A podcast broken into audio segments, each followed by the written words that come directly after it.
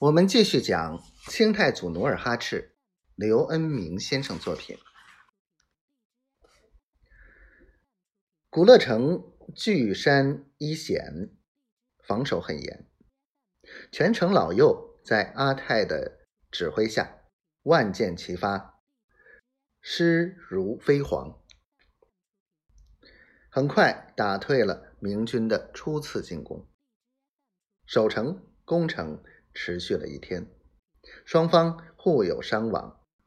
黄昏时分，觉长安登上城楼，朝寺外一看，只见明军营帐点点，遍地炊烟，他心里十分焦急。他走下城楼，见了阿泰，连忙说：“外面明军攻城很紧，我看我晚上，我带孙女先走一步。”免得发生意外。阿泰笑笑说：“我的城墙坚如磐石，料明军难以攻破，眷属用不着出城。”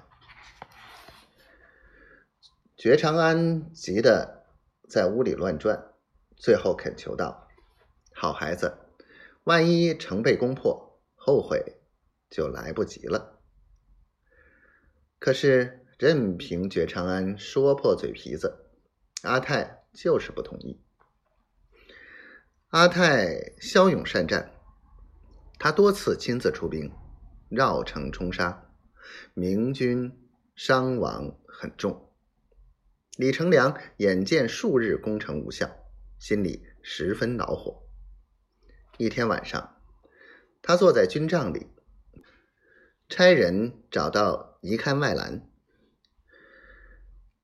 当场训斥道：“我军围城数日，死尸成山，损兵折将，这都是你拨弄所致。如两天之内再拿不下古乐城，就拿你问罪。”尼堪外兰连忙跪下，哀求道：“小人听说觉昌安近日请我进城招抚，此计不成。”我甘愿拿人头见你。接着，他站起来，跟李成梁耳语一番，就退出军帐。第二天清晨，尼堪外兰单枪匹马来到古勒城墙门外，他坐在马上，向城上大声喊道：“我要见建州左卫都指挥使觉昌安大人。”巡城人员马上回来禀报，觉长安随即登上城楼，向下俯视，见是尼堪外兰，心里顿时生疑，便暗自合计：他怎么知道我到古乐城的？